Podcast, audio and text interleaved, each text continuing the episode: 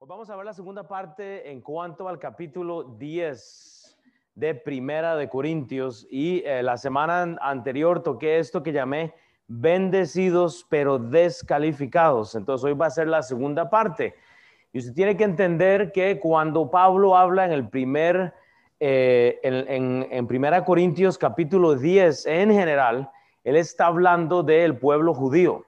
¿Ok? Entonces para nosotros tanto como el judío ha sido bendecido y descalificado, y cuando me refiero a descalificado, no quiere decir que Dios ya no hace nada con ellos. Yo me refiero que ellos han sido como puestos en espera, ¿verdad? O sea, yo creo que ese puede ser el, testimonio en la vida suya hoy. Entonces, este, esté pensando realmente qué es lo que Dios está haciendo en su vida, por qué es que Dios no se está moviendo o, o qué es lo que hace falta para que su vida continúe. Vea, para empezar esto, vaya a Romanos capítulo 10, ¿ok? Solo para poner todo como en contexto. En Romanos capítulo 10 vamos a leer solo tres versículos del 17 al 19, pero dice la palabra de Dios, así que la fe es por el oír, dice Pablo, y el oír por la palabra de Dios. O sea, tenemos que predicarla. Pero digo, no han oído antes Bien, dice Pablo, por toda la tierra ha salido la voz de ellos y hasta los fines de la tierra sus palabras. También digo, ¿no ha conocido esto Israel? Solo para poner esto de Primera Corintios en contexto.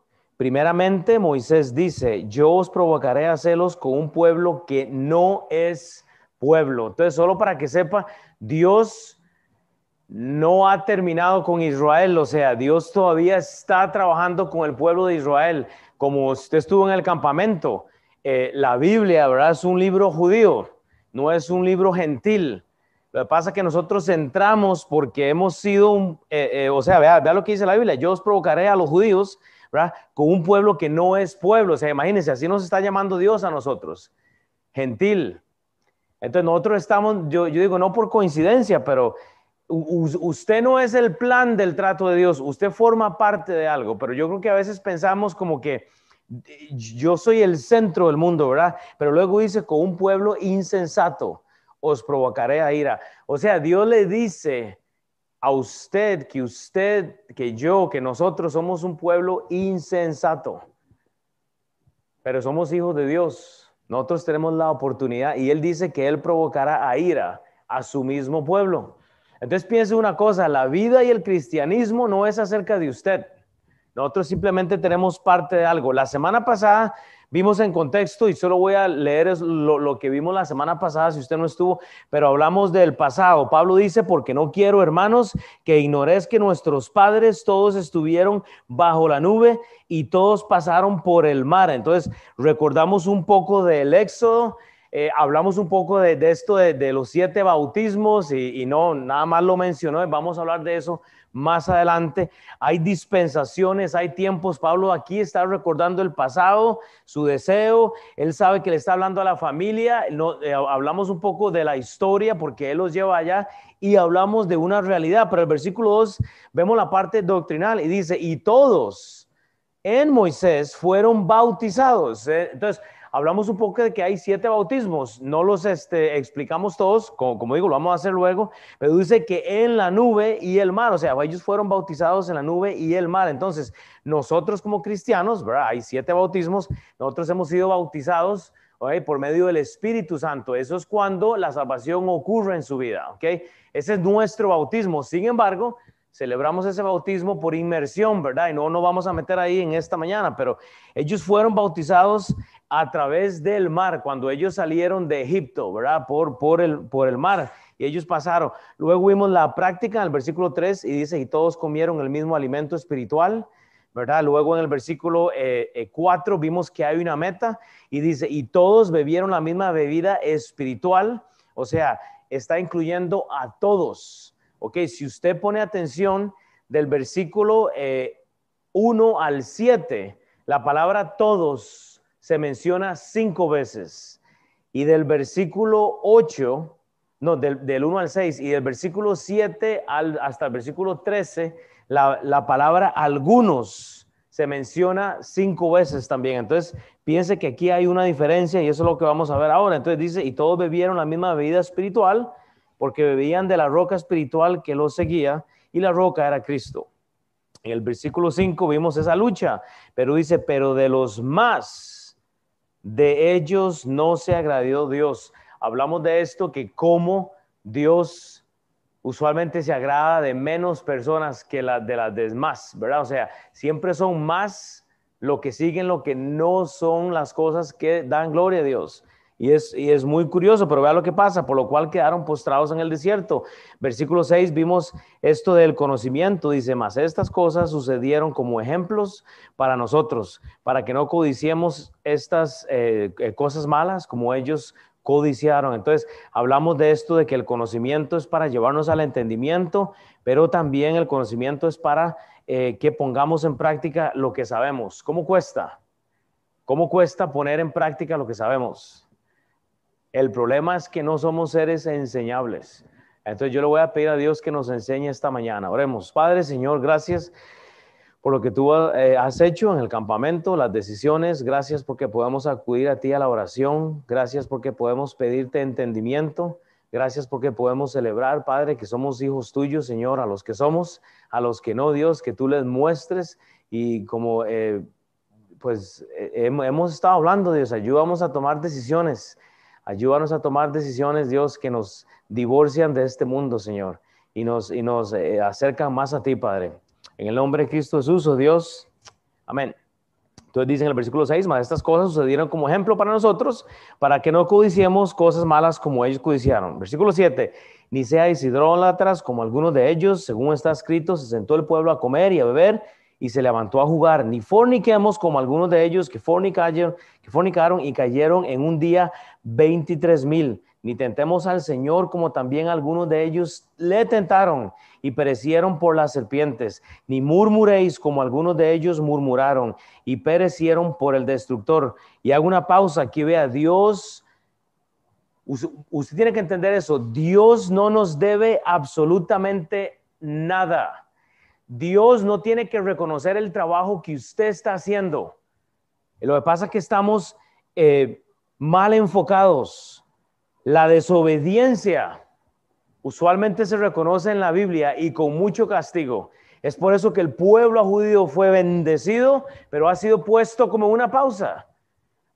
Y juzgamos usualmente la historia del pueblo de Israel, ¿verdad? Ay, que cómo es posible que crucificaron al Mesías, que es que hicieron. ¿Y qué está haciendo usted? A mí me fascina cuando la gente me está corrigiendo, cuando me está retando, o sea, cuando usted es enseñable. Ahí es a donde Dios bendice, pero cuando usted está esperando algún tipo de reconocimiento, eso es un problema. No, es por, no esperemos ese, ese reconocimiento, hermanos. No murmuremos. Seamos siervos como el Señor Jesucristo. Vea lo que dice el versículo 10. Ni murmuréis como algunos de ellos murmuraron y perecieron por el destructor. Y estas cosas, por segunda vez, dice Pablo, les acontecieron como ejemplo y están escritas para amonestarnos a nosotros, a quienes han alcanzado los fines de los siglos. Así que el que piensa estar firme, mira que no caiga. No os ha sobrevenido ninguna tentación que no sea humana. Nada le, le viene a usted que no es humano, pero fiel es Dios que no os dejará ser tentados más de lo que podéis resistir, sino dará también juntamente con la tentación la salida para que podáis soportar. Entonces, el primera eh, de Corintios 17 Vea lo que dice la escritura. Si usted está tomando notas, entonces usted puede escribir el pecado. En el versículo 7 usted ve el pecado. Dice, ni seáis idólatras. O sea, hermanos, cuando el pecado forma parte de nuestra vida, es evidente. Cuando la idolatría entra en la, en familia suya, en sus vidas, es evidente. Y no hace excepción porque dice como algunos de ellos. Es que el problema es que cuando usted aprende la Biblia, y se queda en, teología y en información, usted cree que el pecado va a ser la excepción de usted, pero la Biblia dice que como algunos de ellos, pero no dice si son cristianos, judíos, hermanos, algunos de ellos van a caer, algunos de ellos van a salirse de la, de la verdadera doctrina. El problema es el pecado. El problema es el pecado porque dice, ni seáis idólatras como algunos de ellos. Hermanos, en las mismas iglesias hay algunos que están en idolatría constante, buscando una razón como para salir de algo, según está escrito, porque el pecado ha sido verificado a través de la escritura, ha sido este, grabado en, en páginas para que usted absorba. Pero sí era lo que decía Alex ahora, no es cuántos Spotify o iTunes o, hermanos, el acceso está por todos lados, es que el problema está en el corazón. El problema es el corazón, porque la tecnología sigue probando que el problema lo tiene el ser humano, no, no lo tiene Dios. Usted puede conseguir cualquier Biblia en cualquier idioma. La palabra de Dios está por todas partes. El problema es que se ha evidenciado que el pecado no va a ser excepciones porque sí ha sido verificado y también tiene una estructura, porque vea lo que hace el pueblo, se sentó el pueblo a comer y a beber y se levantó a jugar. Y es que no nos importa, no nos importa, no nos ha impresionado el sacrificio de Cristo. No nos ha impresionado al punto de tomar decisiones. Vemos cómo la Biblia describe una actitud de supuestamente un hijo de Dios. Eso es lo que describe el capítulo 7. Es el pecado. Si es el pecado de Israel que Pablo está hablando. Pero hermanos, e, eso es un problema. Vaya a Éxodo 32. Éxodo capítulo 32. Éxodo capítulo 32 y vamos a leer del 1 al 10 en sus Biblias. Ahí no lo puse. Pero hermanos, recordemos que el, que el versículo 1 y 2 de este pasaje, Pablo habló del pasado y de la doctrina. Y aquí Pablo comienza a enseñar, hermanos, usted no va a poder enseñar la Biblia a menos que se familiarice con la escritura, lo que, era lo que decía Katy. Es que ella quiere enseñarle a su familia, hermanos. ¿Cómo que no le preocupa a usted? Pero no, Dios nos dio hijos, nos dio familia y los estamos exponiendo más bien a otras cosas que no deben y no a la palabra de Dios, porque Dios no te ha impresionado. Esto va muy de la mano con lo que hemos aprendido en el campamento.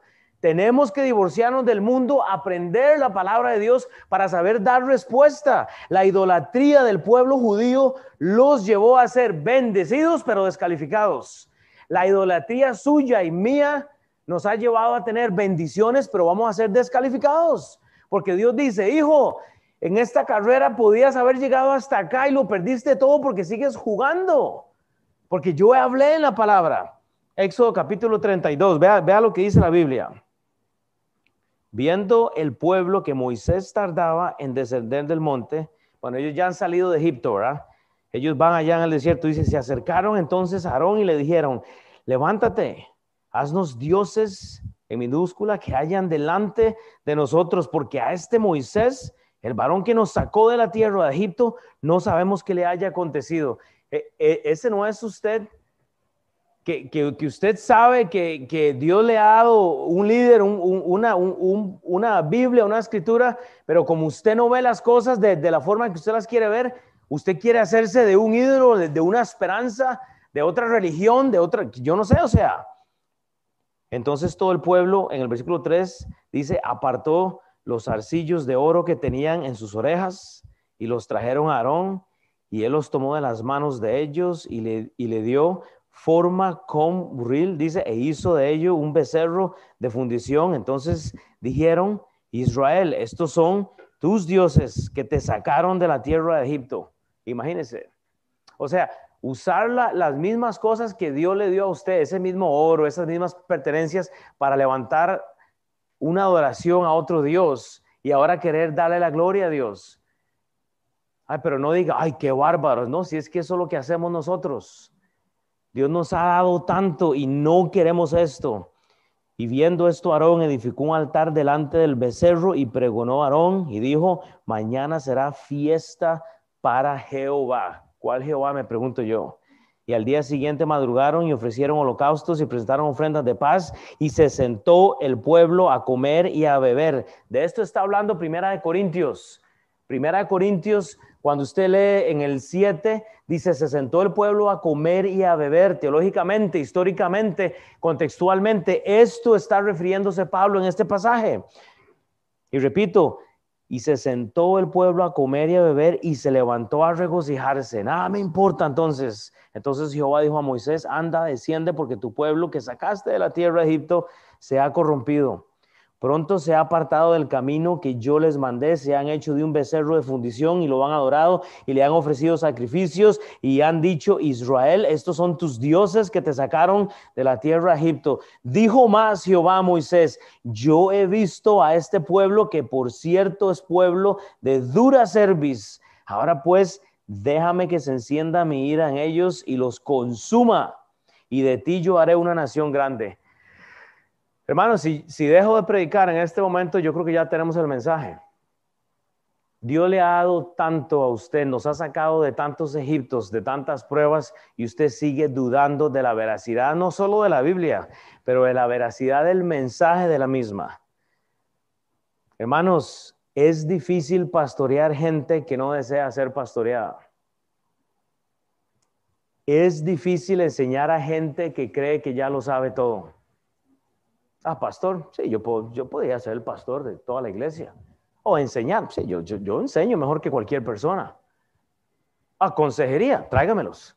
10, voy de 10 en 10, de 20 en 20, a todos los aconsejo.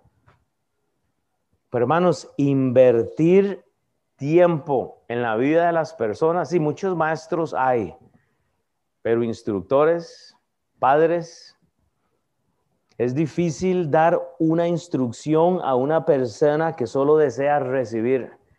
Ese es el pueblo de Israel. Pero no se haga, porque le estoy predicando a usted, a todos ustedes. Le estoy hablando esto a ustedes, hermanos. Le estoy hablando a mí mismo. Qué difícil recibir instrucciones, ¿verdad? Cuando las damos siempre aquí, ah, yo aquí veo jefes de trabajos, gente que tiene yo en, en negocios. Es difícil recibir una instrucción de una persona. Vea lo que dice Éxodo 24. Solo para que conecte esto con un devocional, con un tiempo a solas. Vea Éxodo 24, 9 al 12. Eh, Yo no sé por qué puse 18, eso fue culpa de Chris. Pero vea, Éxodo 24 del 9 al 12 dice la escritura, y subieron Moisés y Aarón, Nadab y Abiú, y 70 de los ancianos de Israel, y vieron al Dios de Israel, y había debajo de sus pies como un embaldosado de zafiro, semejante al cielo, cuando está sereno, mas no extendió su mano sobre los príncipes de los hijos de Israel, y vieron a Dios, y comieron y bebieron. Pero vea la diferencia. Entonces Jehová dijo a Moisés, aquí está la inversión que debe hacer el cristiano, sube a mí al monte. O sea, sepárese del mundo, agarre su Biblia y suba, porque le quiero enseñar algo. Y espera allá pero no es que no levantamos en la noche y estamos metidos en deudas, en problemas. Dios, ayúdeme. Y nos levantamos a ver algo. Hermanos, y Dios está diciendo, espera, espere. No se haga un Dios, no sea idólatra. Primera Corintios capítulo 7. ¿Por qué está acudiendo a otras cosas? Espere. Vea la estructura. Sube a mí al monte y espera allá. ¿Y qué dice Dios? Y te daré tablas de piedra y la ley y los mandamientos que he escrito para enseñarles. La cerviz de la iglesia en Primera de Corintios capítulo 7 tiene la misma similitud a esta, a como el pueblo que Dios ha elegido para darle celos a los judíos. Es el problema es en la cerviz. Como Alex estaba diciendo, hermano, usted puede tener los mejores recursos para aprender la Biblia, pero es que el problema empieza en su corazón. ¿Usted cree que Dios le debe algo? ¿Usted cree que Dios le debe algo? Es que yo no tuve oportunidad para hacer tantas cosas en la vida. Decime a mí. A mí me fue al revés. Yo más bien hice todo lo malo en la vida y no me fue bien. Y he tenido que pagar. ¿Por qué? Porque no, es que Dios te debe algo. Perdóname. Idólatras. Es la idolatría, hermanos. Ni seáis idólatras como algunos de ellos. Según está escrito, nos sentamos como pueblo a comer, a beber y hasta nos levantamos a jugar. Ah, no nos importa. No es que Dios nos debe algo. En el versículo 2 vemos entonces la influencia. Vemos que el pecado del capítulo 7 influencia. Vea lo que dice el versículo este, no, 8, disculpen. La influencia, si usted toma notas, escriba esa palabra que es crítica, influencia, y eso es como aplicación, ¿verdad? No es doctrinal, pero ahí ve usted la influencia, dice, ni forniquemos ni forniquemos. Hermanos, la influencia nos enseña. Hermanos, cuando usted es influenciado por algo, e, eso es una forma de enseñarnos algo, hermanos. Ni forniquemos como algunos de ellos fornicaron. Hermanos, cuando usted está influenciado de algo, usted está recibiendo enseñanza de alguna forma. Pero cuando usted recibe influencia, usted está viendo ejemplos de, la fornicación, de los problemas, de las bendiciones, de las maldiciones. Usted lo ve muy claro. Cuando hay influencia en nuestras vidas de algo, así se manifiesta. Cuando su vida está influenciada simplemente por un tema que a usted le llama la atención, eso es lo que se, ve en su familia o, o lo que se ve en su vida. Pero dice la Biblia, y cayeron en un día 23 mil. Hermanos, la influencia nos confirma. La influencia idólatra que tenía el pueblo de, Israel confirma la muerte, dice 23 mil. Ahora, si usted va al Antiguo Testamento, dice que fueron 24 mil. Tome de esto, eh, eh, no es ninguna contradicción bíblica, es simplemente que cuando Pablo está hablando de esto, él está hablando particularmente del evento usted lee el Antiguo Testamento, se habla de 24 mil, no hay una traducción, eh, no hay una, em, eh, un error bíblico, que simplemente que Pablo está hablando de un evento diferente al, eh, al, otro, al total, pero no nos vamos a meter ahí. Pero hermanos, simplemente lo que Pablo está haciendo acá es llevándonos al pasado. Lo que sucede es que el pueblo de Dios, el pueblo judío, estaba tomando mujeres de los hijos de Moab. O sea, ese es el contexto. Ni forniquemos, dice Pablo, como algunos de ellos fornicaron. Sí, no todos, pero algunos eligen esto. Y por causa de la fornicación, caen 23 mil personas. Usted sabe que, vea, sustituye la fornicación por, por cualquier cosa. Cada pecado que existe en la vida de nosotros va a llevar consecuencias a las personas que están alrededor de nosotros. Cualquier pecado. El pecado que usted comete lleva consecuencias a las familias, a los amigos, a los hermanos. Lo que sucede es que había un profeta llamado Balaam que los había seducido al pecado. O sea, hermanos, esa idolatría había seducido al pueblo de Israel a como el, mundo los, lo, seduce a usted hoy, hermanos.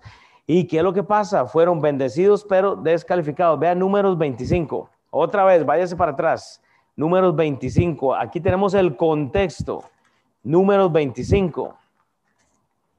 Exactamente como decía Katy, hay que pasar tiempo en la Biblia para aprenderla. Usted no va a aprenderlo todo si no toma tiempo para estudiar la palabra de Dios. Número 25, del 1 al 9, dice la palabra, moraba Israel en Sittim y el pueblo empezó a fornicar con las hijas de Moab, las cuales enviaban al pueblo los sacrificios de sus dioses y el pueblo comió y se inclinó a sus dioses. El versículo 7 de 1 Corintios 10. Así acudió el pueblo a Baal peor y, el furor de Jehová se encendió contra Israel. Y Jehová dijo a Moisés, toma a todos los príncipes del pueblo. Toma a todos los príncipes del pueblo, lo que dice Jehová, o sea, ¿me entiende? Y vea la instrucción. Y ahórcalos ante Jehová delante del sol y el ardor de la ira de Jehová se apartó de Israel. Entonces Moisés dijo a los jueces de la tierra, matar a cada uno de aquellos de los vuestros que se han juntado. Piense nada más una cosa. ¿Usted sabe si Dios actuara como él actuaba en el Antiguo Testamento? O sea, un ejemplo, eh, eh, venimos llegando todos del campamento con los tamborcitos y, ay, qué lindo, fuimos a un campamento, venimos más espirituales, vengo retado y hace Dios, apárteme, a... porque Dios ve los corazones.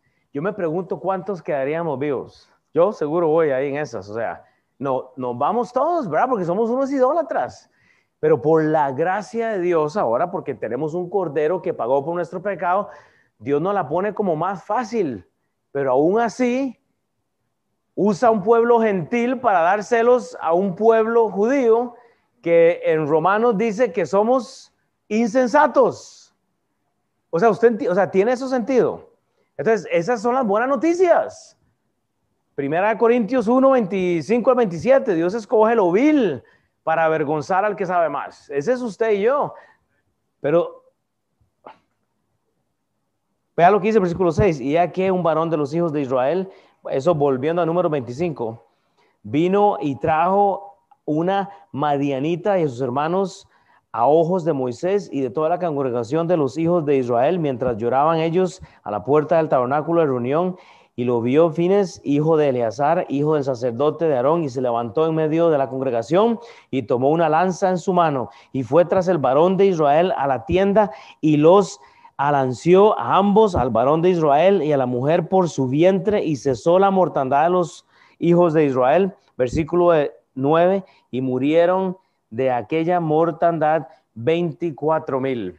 Es ahí donde viene la discrepancia que la gente dice que hay un error en la Biblia. Es simplemente que hay dos eventos traslapados, pero entiende una cosa, no es el número de cuántos mueren, es que hay consecuencia. Hermanos, hay consecuencia. Romanos 6:23 dice, porque la paga del pecado, ¿qué es? Es muerte, porque la paga del pecado es muerte, por eso Cristo murió. Mas la dádiva, o sea, el, don, el, el, regalo que Dios nos dio fue Cristo para vida eterna en Cristo Jesús, Señor nuestro. Nosotros no tenemos que, perecer 24 mil o, toda la iglesia, pues ya tenemos a Cristo. Es simplemente lo que decía al principio. Hermanos, no podemos pastorear gente que no quiere obedecer la Biblia. Es difícil. No queremos, no, no podemos enseñar gente que no quiere aprender la Biblia. Porque cuando usted lo sabe todo, entonces es difícil. ¿Qué es lo que sucede? Que hay falta de temor. El versículo 8 nos introduce al 9. Falta de temor. Y, y el mensaje es corto, así que no se me duerma, pero vea, escuche esto. Hay falta de temor. Entonces, pero vea lo que dice Dios. Pablo, ni tentemos al Señor. En el versículo de 1 Corintios 10, 9, si toma notas, escribe falta de temor. Cuando hay falta de temor, usted va a tentar al Señor. Dice, ni tentemos al Señor. La falta de temor lleva al atrevimiento. Vean, no se atreva a tentar al Señor. No se atreva a tentar al Señor. Dice, como también algunos, ahí aparece esa palabra, algunos de ellos le tentaron y perecieron por las serpientes. Déjeme repetirle esto, no espere a que Dios le agradezca algo. Tenga la actitud de siervo, la actitud de Jesús. Hablamos del pecado, hablamos de la influencia, y aquí vemos la falta de temor. Este pasaje amarra un poco el asunto de la comida, hermanos, de, lo que está, de, la, de, la, de estar tentando a Dios. Cuando es que Dios nos trajo aquí al desierto a solo darnos maná, a solo darnos, eh, ¿me entiende? O sea, estudie la historia del, del pueblo israelita. Estaba quejándose, estaba tentando al Señor. Nos trajo al desierto para perecer. Es que la iglesia que me diste, Dios. Ah, el corazón de la primera de, la iglesia en Corintios es que el pastor que me diste y estamos pidiendo y estamos nunca estamos contentos, pero al contrario usamos el pasado, nosotros usamos el pasado, la doctrina, el conocimiento para alejarnos más bien de, Dios. Usted conoce, usted sabe lo que ha pasado, usted entiende la Biblia y sabe qué hace, se aleja de Dios. Ay, no, no, qué perecida escuchar al pelón este otra vez. Ay, no. Es que ir a la iglesia otra vez el pastor Sam que y, siempre hay algo de esto. Ay, sí, yo enseñaré, yo, yo podría enseñar mejor. Sí, ya sé lo que va a enseñar. ¿Me entiendes? O sea, sí, yo sé. No nos basta solo con la gracia de Dios. Vea números 21, 5 al 6. Y habló el pueblo contra Dios y contra Moisés. Hermanos, si usted quiere ver una iglesia sin fruto, es una Dios que está murmurando en contra de Dios y de su líder. Punto. Hay que confiar que Dios, tiene el poder para aniquilar a cualquier líder, pastor, presidente. Usted respete nada más. ¿Por qué nos hiciste subir de Egipto para que muramos en este desierto? Pues no hay pan ni agua. Y nuestra alma tiene fastidio de este pan tan liviano. Imagínense si Dios les hubiera dado pan con levadura, no pueden caminar el montón de millas que caminaron por el desierto, pues que los, los babosos no entienden el propósito. Si Dios quería llevarlos a través de, una, de un, de, una, este, de un camino, no iban a poder hacerlo con levadura en la pancita. Pero no están contentos, siempre estamos pidiendo algo más. Y Jehová envió entre el pueblo serpientes, ¿qué dice? Ardientes si alguien me puede definir eso, no entiendo y no quise buscar un diccionario bíblico, pero aquí la Biblia dice, y Jehová envió entre el pueblo serpientes ardientes. Hágale en Google a ver qué, es una serpiente ardiente, seguro una serpiente toda llena de fuego, no sé qué era, pero o sea, que mordían al pueblo y murió mucho pueblo de Israel. ¿Qué es lo que pasa? Es la murmuración. Hermanos, no estamos contentos con nadie, no hay contentamiento. No hay contentamiento. No estamos contentos. Eclesiastés 4:16 no tenía fin la muchedumbre del pueblo que le seguía. Sin embargo, los que vengan después tampoco estarán contentos de él. Y esto es también vanidad y aflicción de espíritu. Hermanos, eh, eh, no, importa donde usted esté, usted no va a estar contento nunca. busque el contentamiento como Dios lo tiene. Primera Timoteo 6:8. Así que teniendo sustento y abrigo, estemos contentos con esto. Ay, es que quiero un bebé y, quiero que me crezca la pancita y, estar ahí dando lechita y luego... Y se porta mal el bebé y parece que le quieren arrancar los pelos al propio bebé. Entonces estamos orando por un bebé y cuando lo tenemos estamos en una pura lloradera. Ay, es Dios que no me ha dado una iglesia. Bueno, aquí te puso una iglesia. Es que qué pastor más pésimo. O sea, ya, ya, me entiendes. O sea, no hay contentamiento con nada. Y, y, estamos en el espejo. Ay, es que si tuviera más más colita para ponerme el pantalón más, más, para arriba. Y si tuviera los labios más trompudos, y ahí llegan las mujeres con labios todos inyectados, que, que, yo digo, ni siquiera pueden hablar, o sea, no hay contentamiento. O sea, no hay contentamiento. Ay, es que si tuviera, si me arreglo de aquí arribita, y, y, el, y el, hermanos, o sea, Hebreos 13:5, sean vuestras costumbres sin avaricia, deje de estar pensando en lo que no tiene. Si tuviera pelito, yo pudiera tener una colita, digo yo siempre, una pavita por lo menos, porque ya no tengo pelo, pues ¿qué hago? Me compro un peluquín y, o sea, me hago un moja para aquí o qué, pues no puedo, o sea, contentos. ¿Ah? Rubén, le corto las mechas mejor a Rubén y me, y me hago una peluca, ¿verdad? O sea, contentos con lo que tenéis ahora. Es que si mi casa fuera más grande, pudiera tener un cuarto para esto, otro cuarto para... Y cuando la tienes, no haces nada, porque, o sea, seguís en la misma miseria, porque Él dijo, no te desampararé ni te dejaré.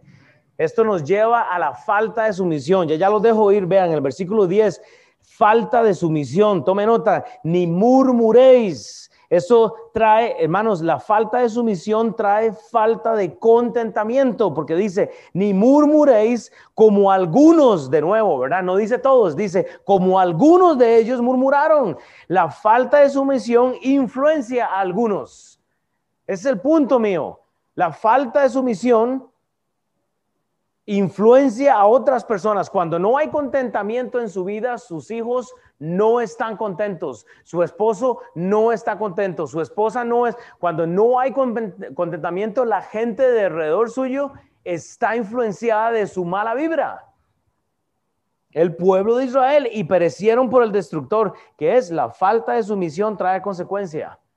Trae consecuencia. Continúa Pablo explicando que la murmuración solo causa deseo de castigo de parte de Dios ay, es que si yo fuera líder, es que si yo fuera esto, es que eh, yo, estaba hablando con, eh, eh, con Alex hoy, no, este, hoy no, en el campamento, porque uno ve cosas, uno ve decisiones, uno ve decisiones que la iglesia toma y esto. Y uno ve, yo, yo personalmente decía, bueno, a mí me hubiera gustado tal vez haber esto, haber hecho esto, o tal vez hubiera sido, pero luego literalmente Dios me dio una nalgada y me hace, hey Will, ok, ¿qué? Le debo algo. Y, yo me yo puse triste porque hago yo, híjole, o sea, ¿por qué estoy esperando yo que me den un reporte de todo lo que pasa en la iglesia luego? Hoy voy a estar enojado con los pastores, o voy a estar enojado con los líderes, o voy a estar... Dios está en control. Ahora, ¿sabe qué es lo que yo, mi esposa y mis dos hijas podemos hacer? Servirle a Dios.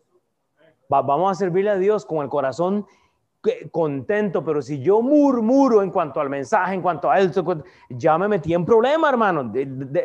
Sam, su pastor Sam, va a tener que darle cuentas a Dios por esta iglesia, no usted. Yo voy a tener que darle cuentas a Dios también por esta clase. Y usted también. Pero Dios no lo va a llamar a cuentas por decisiones que no le tocan a usted. Pregúntate por qué no hay deseo de estar en la iglesia con los hermanos en Cristo. Pregúntese. Hermano, ¿sabe que cuando usted está murmurando, Dios apaga ese deseo en su corazón de estar en la iglesia? ¿Sabe por qué? Porque usted se convierte en un ser que causa división. Y Dios aún provee el deseo de estar en la iglesia. Entonces, cuando usted ve a su familia, cuando usted ve a un amigo, cuando usted ve a una persona que no tiene ese deseo de estar con los hermanos en Cristo un campamento que, vea, es aburrido. A, a mí ese campamento de, no, no, y voy a confesarme, a mí el campamento no, no, no me gusta, es súper incómodo. Si usted tiene hijos, usted sabe a lo que me refiero.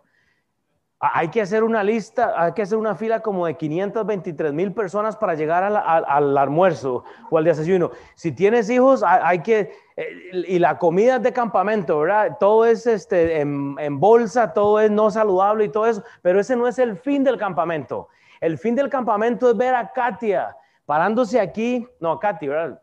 No, no, Katia, sí, y compartir cómo Dios trabajó en el campamento, porque esos huevos de bolsa no me gustan, son horribles.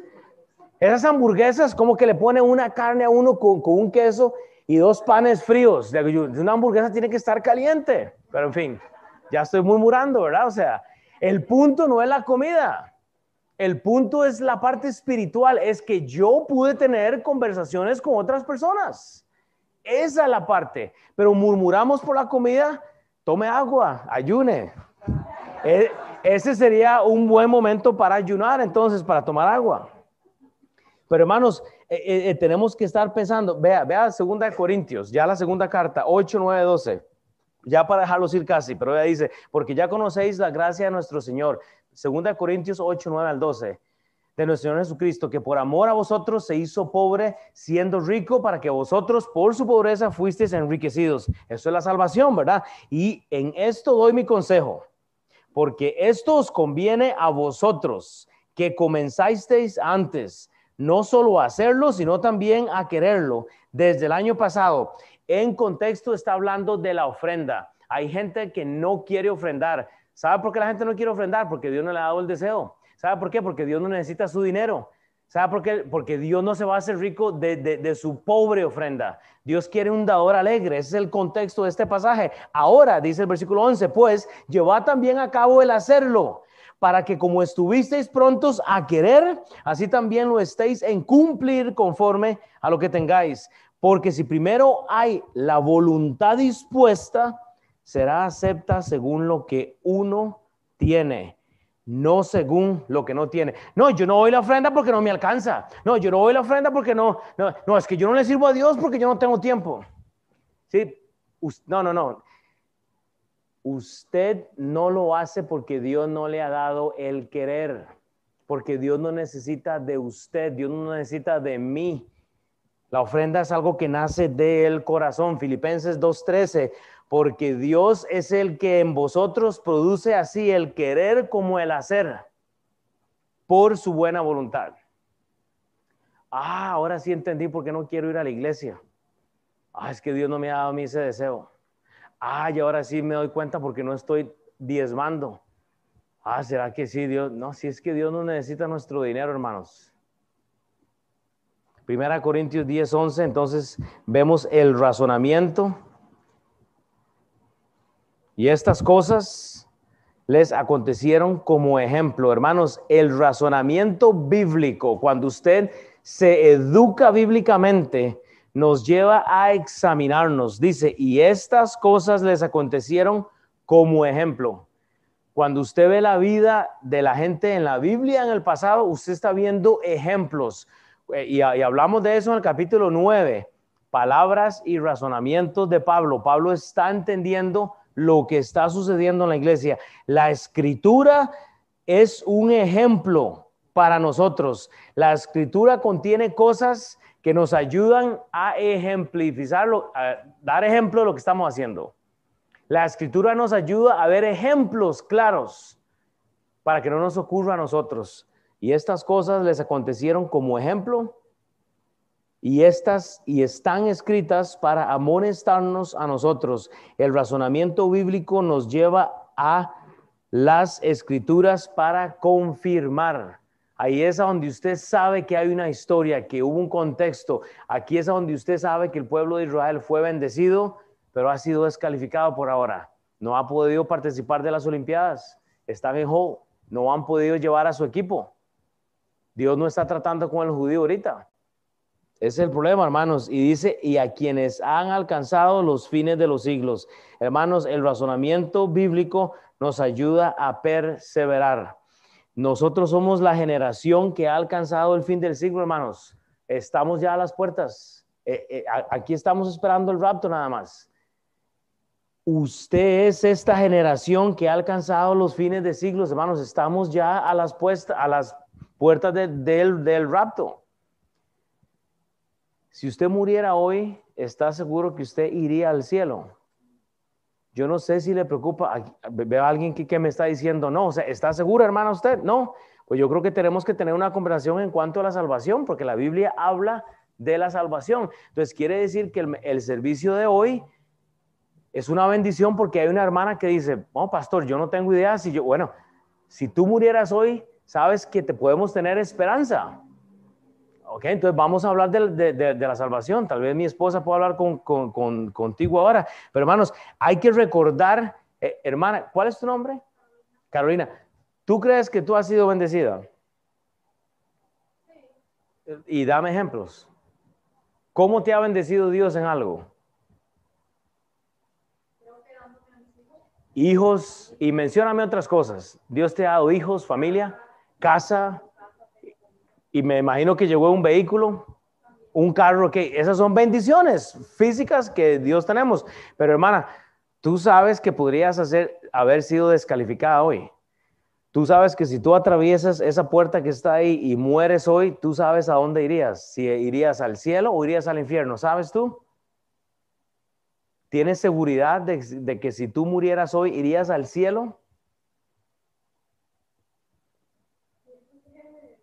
Piensas, estás pensando. Entonces quiere decir que puede ser que seas descalificada si no estás en Cristo. Entonces quiere decir que hoy tenemos que tener una, una conversación en cuanto a esto. Además, voy a parar el mensaje hoy, hermanos, ya, hasta aquí llegamos. Vea, vamos a orar entonces en esta mañana. Ya, no vamos a enseñar más. Si quiere me desconecta aquí. Vea, hermanos, si el mensaje de hoy ayuda a que una persona sea bendecida y prosperada y no descalificada, entonces vamos a orar para que la hermana hoy entienda esto de la salvación. Porque para qué continúa el mensaje si se va a quedar aquí. Hay que arreglar este asunto. Hoy, hermana, Dios nos ha puesto en tu vida para que tú escuches el mensaje entonces de la salvación. ¿Qué es esto de ser salvos? Porque Israel fue bendecido, pero ha sido descalificado. Hermana, nosotros no queremos que tú estés descalificado hoy. Entonces vamos a hablar de esto y nosotros vamos a estar en una actitud en silencio, así que bajamos eh, o salimos, pero vamos a hablar de esto, hermanos. Qué importante es entender que nosotros tenemos eh, acceso y libertad al Señor Jesucristo para estar seguros que si morimos hoy, vamos a ver a Dios. ¿Hay alguien más que tiene esa duda? O sea, hay alguien más que dice, mire, yo no sé si yo muriera hoy, ¿a dónde yo iría? O sea, yo creo que no he entendido ese asunto. ¿Hay alguien más, alguno de los hombres? Mujeres, hay alguien, o sea, estamos bien. Entonces voy a orar y yo le voy a dejar ir para que no sea mi esposa y tal vez alguien más puedan tener una conversación. Tal vez Katia, tú puedes acompañarla, pero oremos entonces, hermanos, vea, rétese y lo voy a dejar con esto. Ore para que Dios haga el trabajo en mi hermana hoy. Y así pueda estar con nosotros en el cielo cuando nosotros dejemos. Y así que oro, voy a leer un pasaje yo quiero que todos, absolutamente todos, que nadie se mueva, vamos a orar entonces para dejarlos ir. ¿Está bien? Padre Señor, te doy toda la honra y la gloria, Dios, por lo que tú haces en esta clase. Esta no es una iglesia, esta es una clase que forma parte de la iglesia de Midtown. Pero Padre, eh, nosotros queremos ser hallados fieles y no queremos tentarte, Señor. nosotros no, no queremos tentarte al punto que tú nos descalificas por desobediente, Señor. Y yo, mira, yo soy un cabezón, a mí me gusta la desobediencia, a veces falto, eh, soy duro de service, como fue el pueblo de Israel, pero Dios, yo te pido que me cures, porque a mí me cuesta ser sumiso. Pero la Biblia dice en Filipenses 2, 19 al 30, dice la Biblia, espero en el Señor Jesús enviaros pronto a Timoteo, para que yo también esté de buen ánimo al saber de vuestro estado. Hermanos, no tenemos, Padre, no tenemos tantos Timoteos en la iglesia que podemos enviar a confirmar, hermanos. Y yo te voy a pedir por Timoteos esta mañana, Señor. Gente que quiera divorciar el mundo para que nosotros podamos decir, hey, voy a enviarte a Timoteo a compartir el Evangelio. Pues dice la Biblia, pues a ninguno tengo del mismo ánimo, Padre, yo oro por hermanos del mismo ánimo y, que sean sinceros, dice, porque todos buscan lo suyo propio, no lo que es de Cristo Jesús. Padre, ¿podrías hacernos una iglesia que no busque el bien propio, sino que busquemos lo que es de Cristo Jesús, Padre? Padre, yo, te voy a pedir que tú nos des a todos un espíritu de humildad. Mi intención hoy no era hacer sentir mal a nadie o, o, incomodar a alguien, Señor. Son palabras bíblicas, pero Padre, yo sé que nuestra iglesia, nuestras familias pueden ser bendecidas, pero también descalificadas, Señor. Entonces no queremos caer en esto, Padre. Yo voy a pedirte por mi hermana, Señor, que va a tener una conversación ahora, Padre, ablanda su corazón, Padre dale a mi esposa eh, o a quien hable con ella, Padre, entendimiento para compartir la, eh, la palabra y a nosotros a seguir invitando gente, Señor, para que más gente haga cambios que sanan. Padre, cambios que nos traen paz espiritual. Todo esto, oh Dios, yo te lo pido en el nombre del Señor Jesucristo. Amén.